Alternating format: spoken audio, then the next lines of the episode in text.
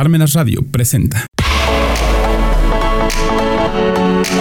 Sobremesa contable. Esto es más que un simple café.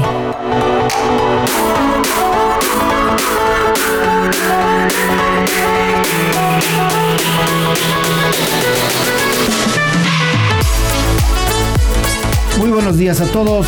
Como cada semana nos encontramos en nuestro programa Sobremesa Contable, donde esto es más que un simple café. Bueno, en esta ocasión nos encontramos aquí con una amiga muy, muy alegre, ¿sí? y de verdad eh, muy dedicada y eh, muy profesional. Me refiero a la maestra en desarrollo organizacional, Brenda Elena de la Rosa Díaz. Muy buen día. Hola, ¿qué tal Pedro? ¿Cómo estás? Bien, bien, pues aquí, Qué este, vaya, felices de que por fin Por estás aquí fin con nosotros. estábamos que sí, que no, que qué fecha. Exacto. Pero pues, por fin. Ahora sí se nos hizo. Bueno, pues voy a leer un poquito tu semblanza.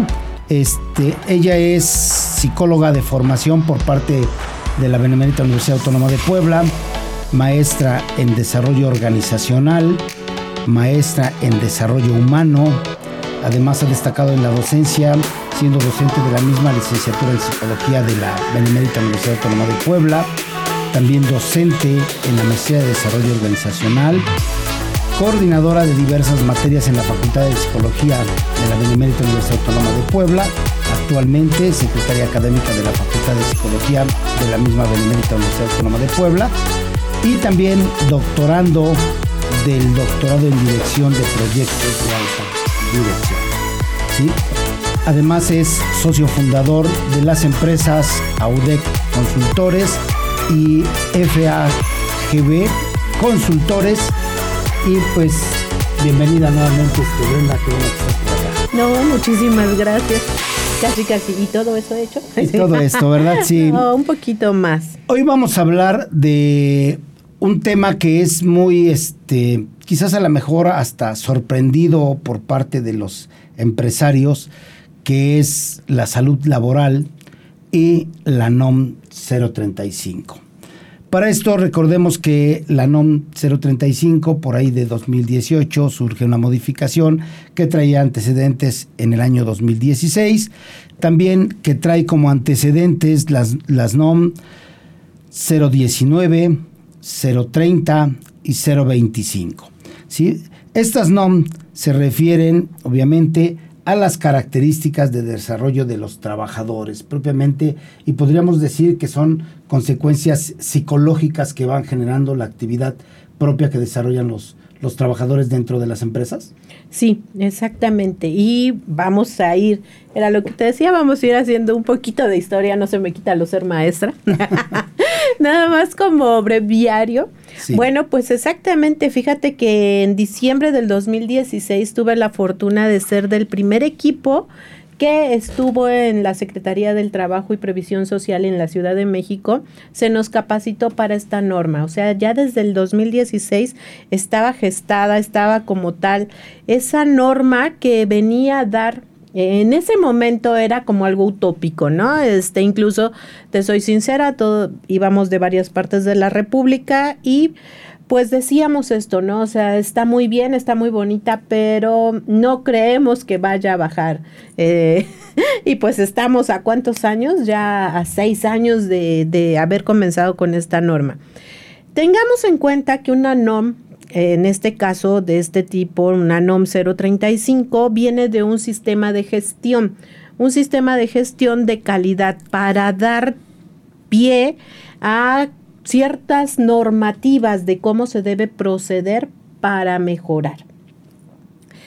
Hay dos tipos de normas, las NOM y las MX, que son las que conocemos comúnmente. Bueno, las NOM son a producto de gallina. Son a fuerza, dijeron sin censuras, ¿verdad?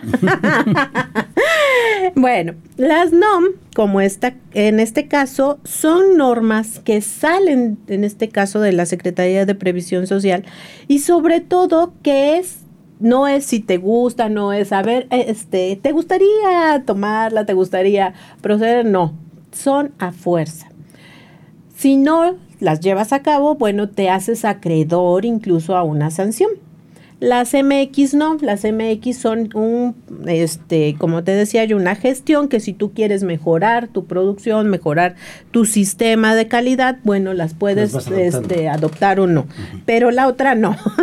la otra, si no, te haces acreedor a, como decíamos, incluso eh, la primera fase que fue del 2016 al 2019 se gestó que fuera haciendo pues prueba para incluso no era sancionable, era eh, para ver qué tanto funcionaba o no, porque como buena norma, bueno, pues nace con la parte únicamente restrictiva, evaluatoria, pero no se había trabajado tanto con la forma de cómo vamos a solventarla. O sea, ¿qué pasa si encuentro problemas en tu empresa? O sea, eh, ya sé, ya tengo aquí las evaluaciones, los diagramas, y ahora qué hago. Entonces, en ese momento empezó a surgir cómo vamos a dar respuesta. Incluso uno de los modelos que más eh, tomó, se puede decir, toda la norma en serio, es un modelo que poco conocido, que es el modelo Solve. El modelo Solve nace incluso de la Secretaría, de uno de los miembros de la Secretaría del Trabajo y Previsión Social, para poder tener todas las estructuras, incluso las herramientas, las estrategias dinámicas para poderla eh, llevar a cabo.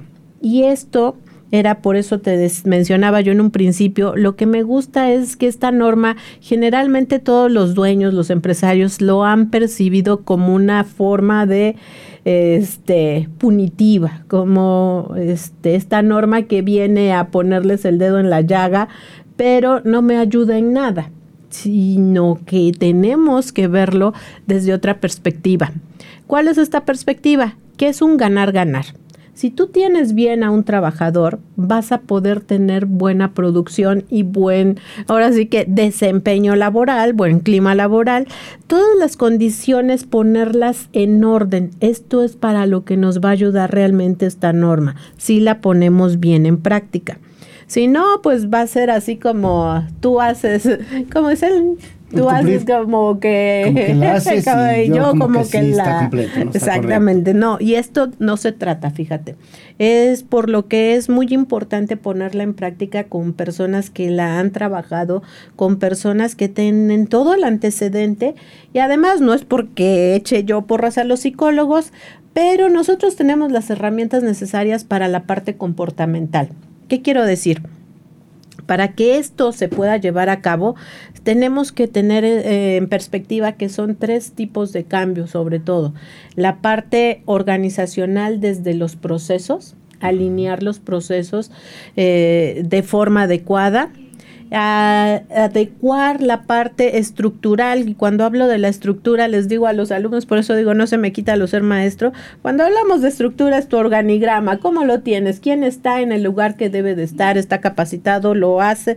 ¿Lo conoce? ¿Lo sabe desempeñar? Y tiene el último eslabón que es la parte de comportamiento. Y cuando hablamos de comportamiento es esta intencionalidad que hay detrás de la conducta observable tú puedes ver o yo puedo ver que estás aquí este, manejando tu computadora, pero ¿qué hay detrás de ti o cuál es la intención que hay detrás? Solo lo vamos a poder conocer en el momento en que tenemos todos los elementos de la psicología, del comportamiento organizacional. Entonces, si conjuntamos todo esto, bueno, pues vamos a llevar a buen término esta norma 035, que habla y no hemos mencionado, que es la norma de los riesgos psicosociales.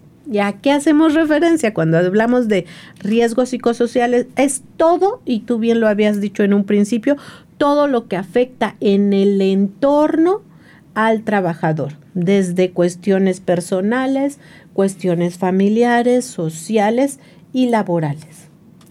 Aquí comentándonos lo, lo que se debe observar, sí podríamos hacer algunas precisiones en, el hecho de decir qué beneficio le va a traer al patrón este poder observar o, verificar, analizar eh, interpretar los resultados que, que, se le puedan generar con respecto de la aplicación esta NOM 35?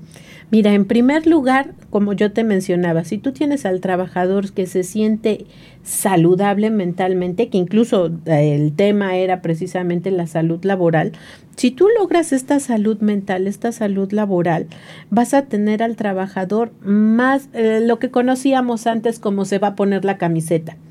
Eh, se compromete con lo que realmente está haciendo.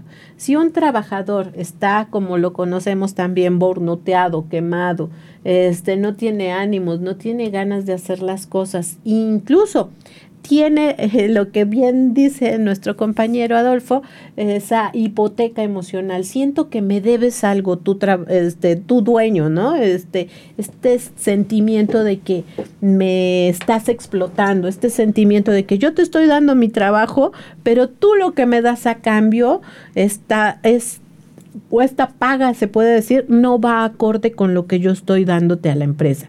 Este sentimiento de sentir que me debe el dueño, siempre lo van a querer cobrar, por ejemplo, con llevarme algo, eh, con boicotear algún proceso. ¿Por qué? Porque yo siento que tú me debes y me la tienes que pagar. Y esta mentalidad la traemos creo que desde pequeños muchas personas, ¿no? El hecho de que me la haces, me la pagas.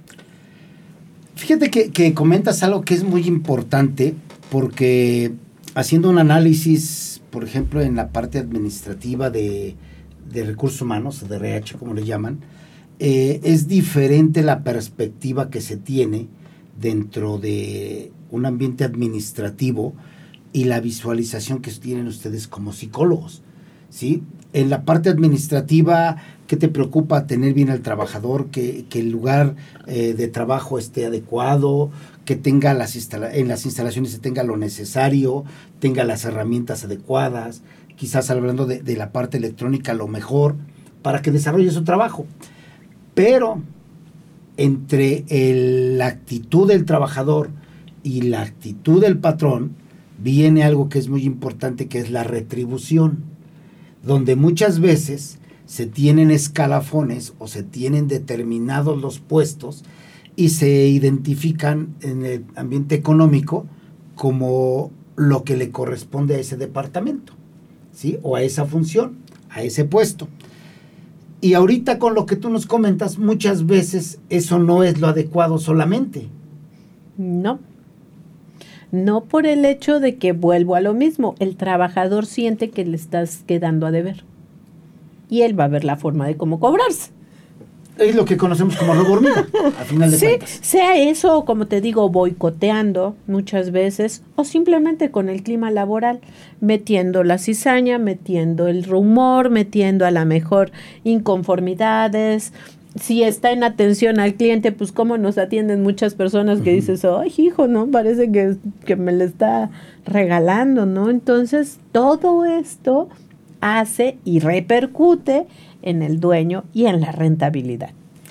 Claro, porque si no, los beneficios o la poca utilidad que pueda existir, pues está yendo ahí en corregir algunos defectos o deterioros que hace el trabajador o que genera, ¿sí? Por quererse, entre comillas, vengar de esa actitud.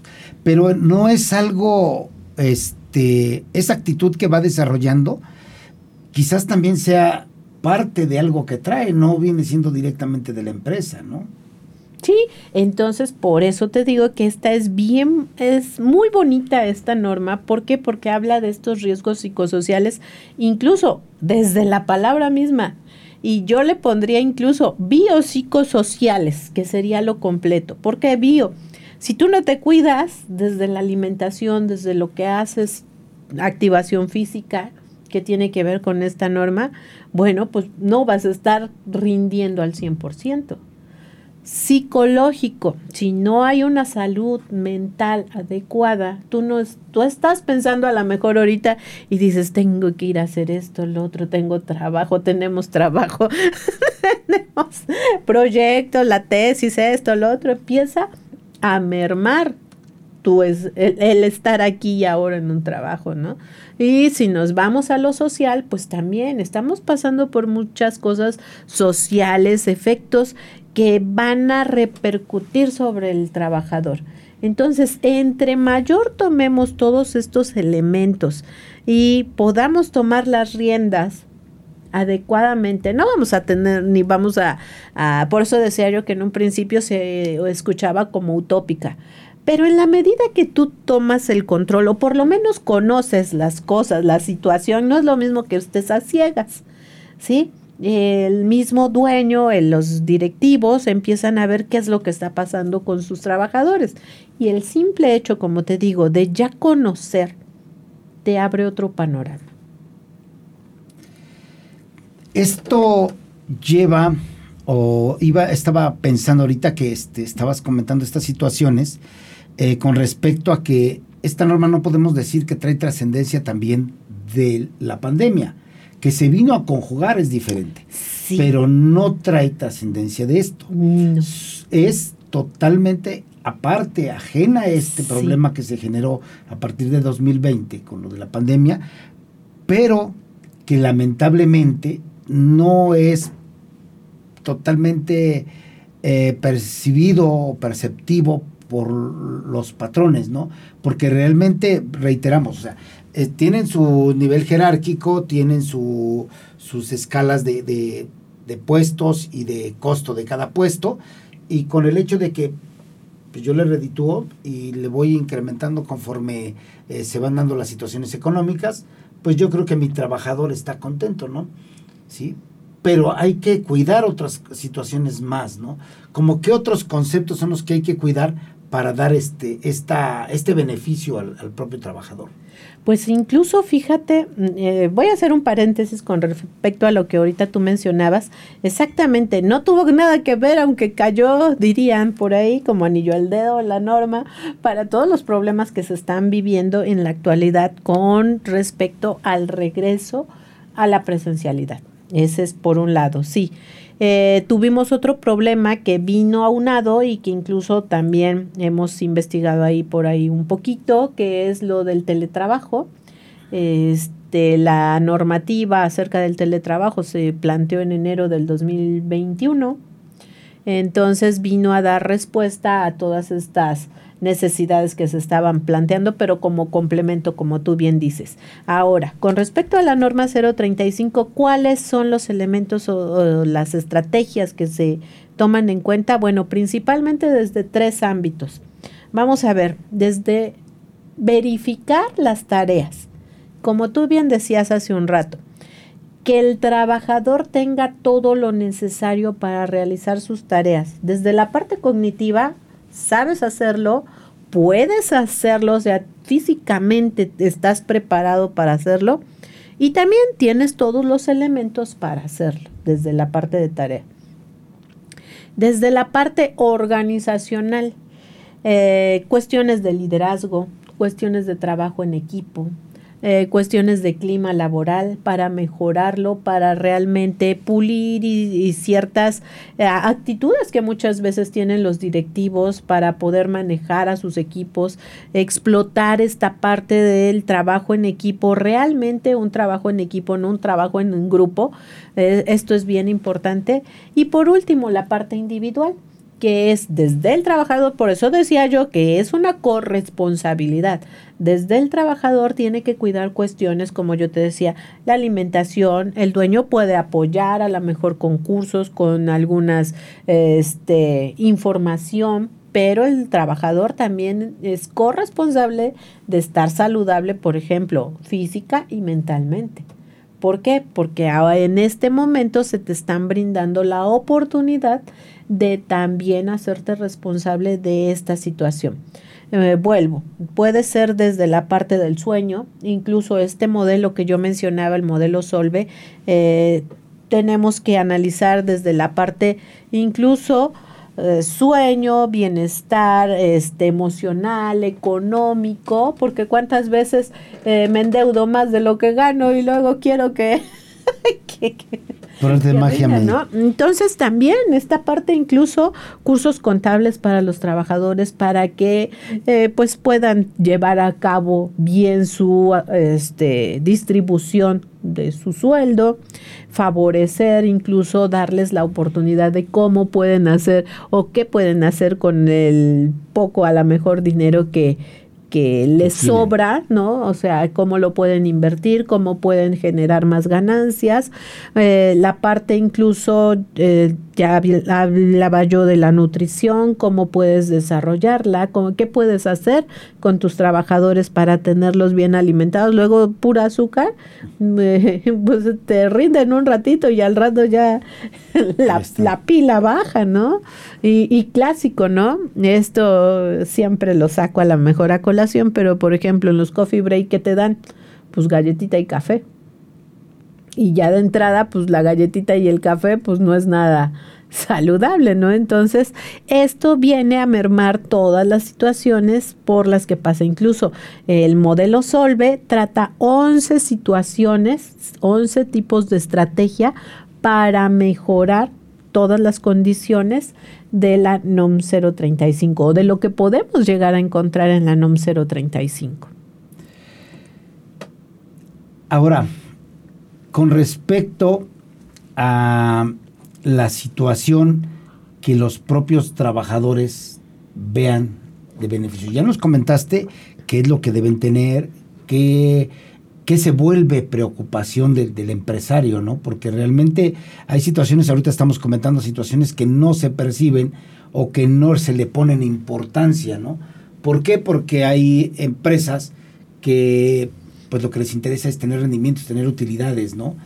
Y de esas utilidades lo que menos me importa es reinvertir o, o reacondicionar mi negocio, ¿sí? Hay muchas empresas así, pero también hay empresas que sí se preocupan por sus trabajadores, ¿no? Como le llaman sus colaboradores. ¿Por qué? Porque llegado el momento, saben los problemas que genera el estrés, el propio estrés del trabajo. Y pues yo lo he visto en algunas empresas que a lo mejor les llevan ocasionalmente las maquinitas tragamonedas ahí para que jueguen, los futbolitos o algunas, este, hasta los rompecabezas, ¿no? Para cambiar el, el ambiente de trabajo y se distraigan un poco. Y después pues, siguen, siguen o continúan con su actividad normal, ¿sí?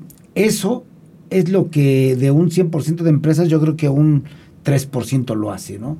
Realmente no se preocupan tanto por la actividad que tienen, sus trabajadores, sus empleados, sus colaboradores, ¿no?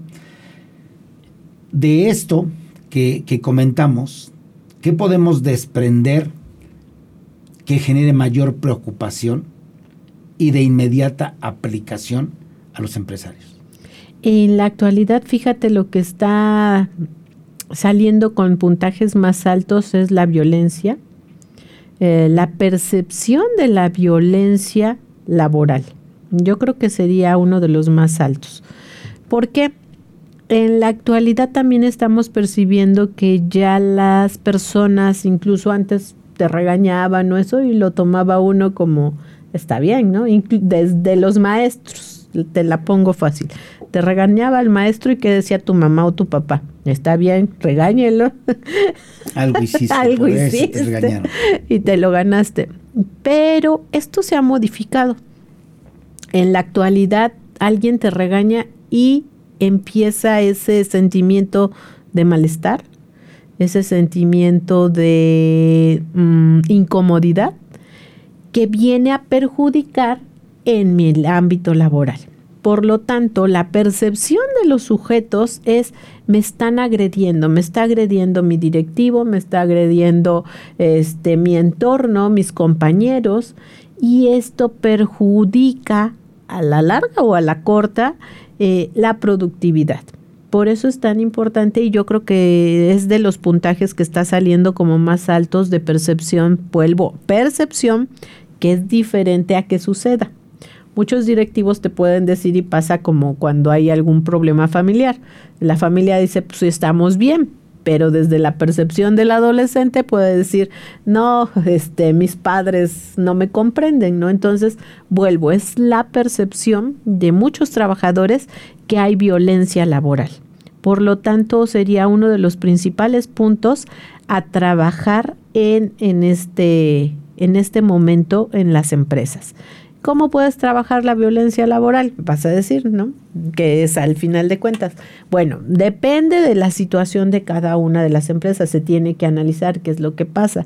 Pero en generalidades, eh, muchas veces la delimitación de funciones viene a ser una agresión. ¿Por qué? Porque a lo mejor te cargamos la mano y ya eso estás percibiendo que se te está dando más trabajo del que debes.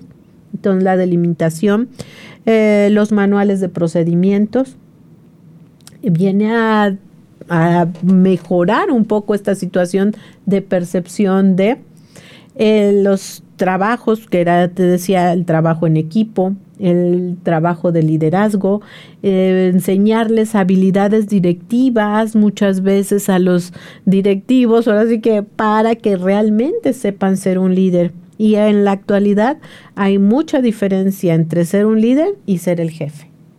No es lo mismo tener el mando por jerarquía, como tú hace un rato lo decías, a que realmente tenga yo las habilidades para liderar en que realmente tenga yo las habilidades y sobre todo la noción de cómo gestionar las habilidades de mis trabajadores, que esto es bien importante.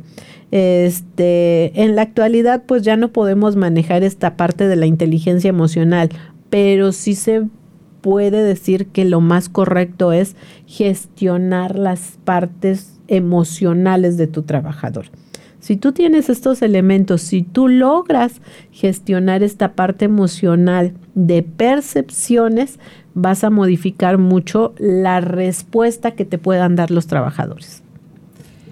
Fíjate que, has comentado algo que, a mí en lo personal me causó mucha este, curiosidad en la aplicación de Fíjate que, las actitudes que, muestran los trabajadores, colaboradores, muchas veces cuando diseñamos pues eh, las funciones a desarrollar por cada departamento, por cada área en, el ambiente administrativo, pues decides cómo, qué, qué, perfil debe tener para desarrollar esa actividad.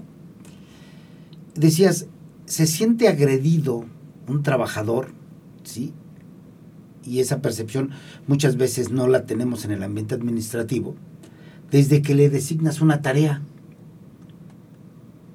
Desde ahí, cuando en los manuales que se generan, tú generas funciones y generan actividades que deben desarrollar, ¿no?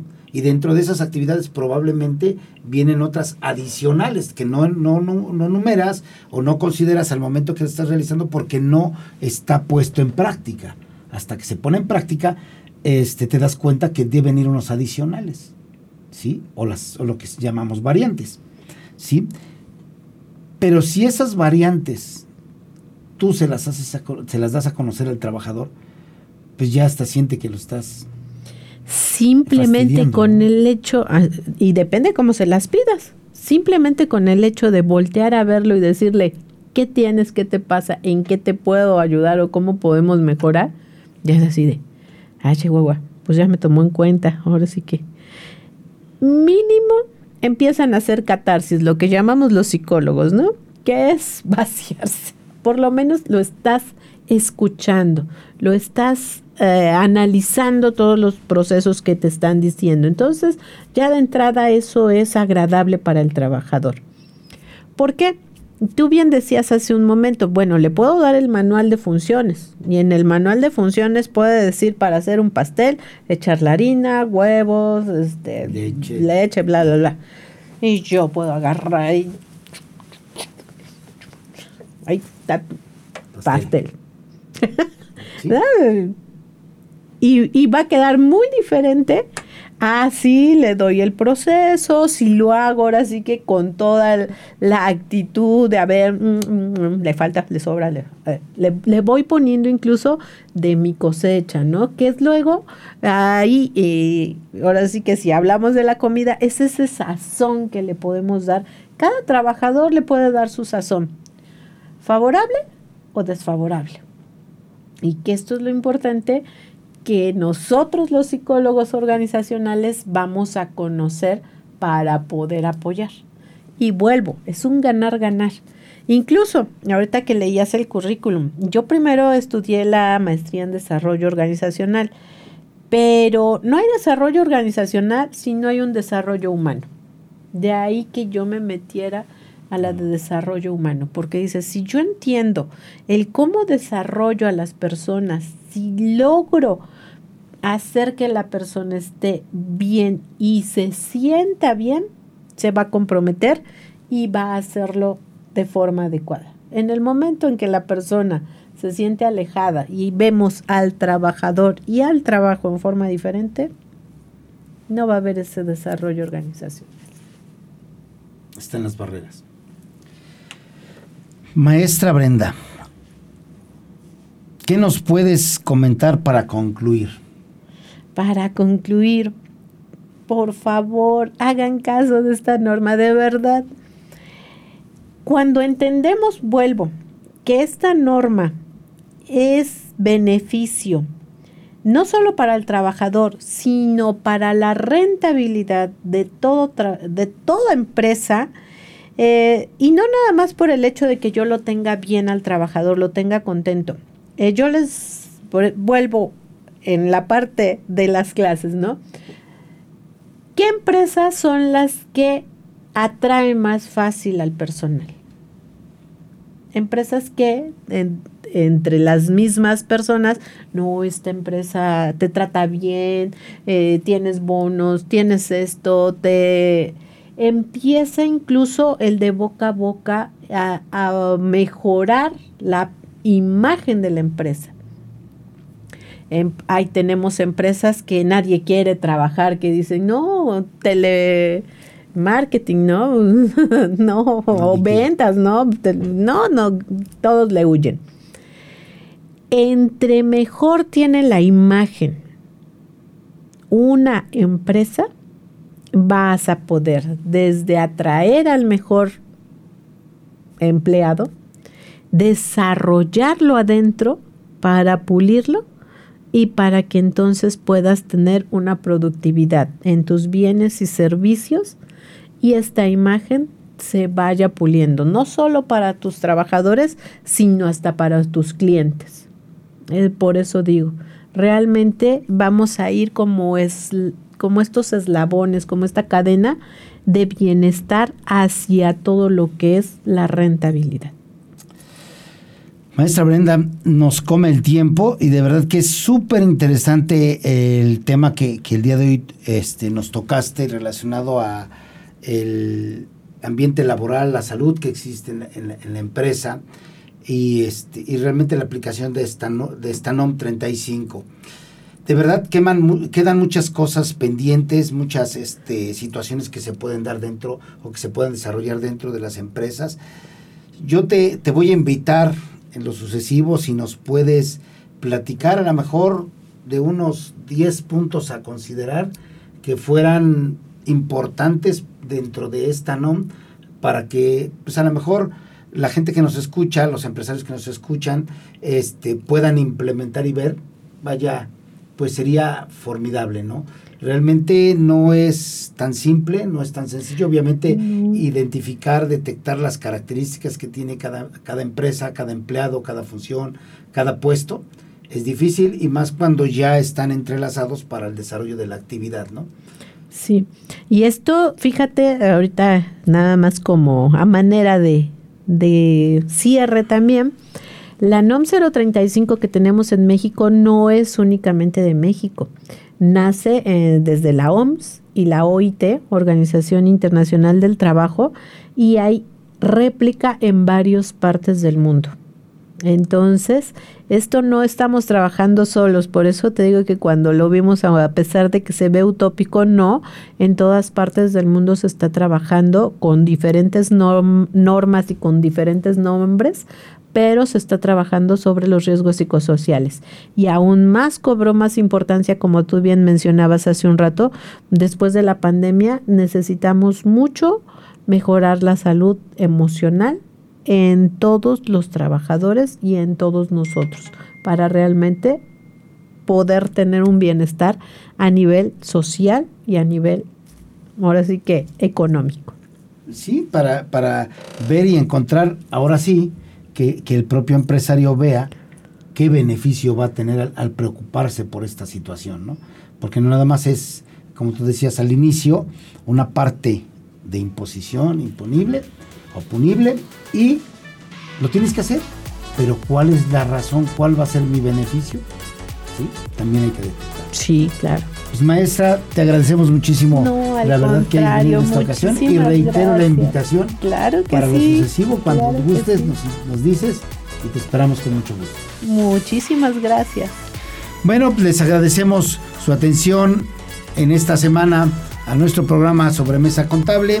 Recuerden que esto es más que un simple café. Los esperamos la próxima semana. Hasta luego.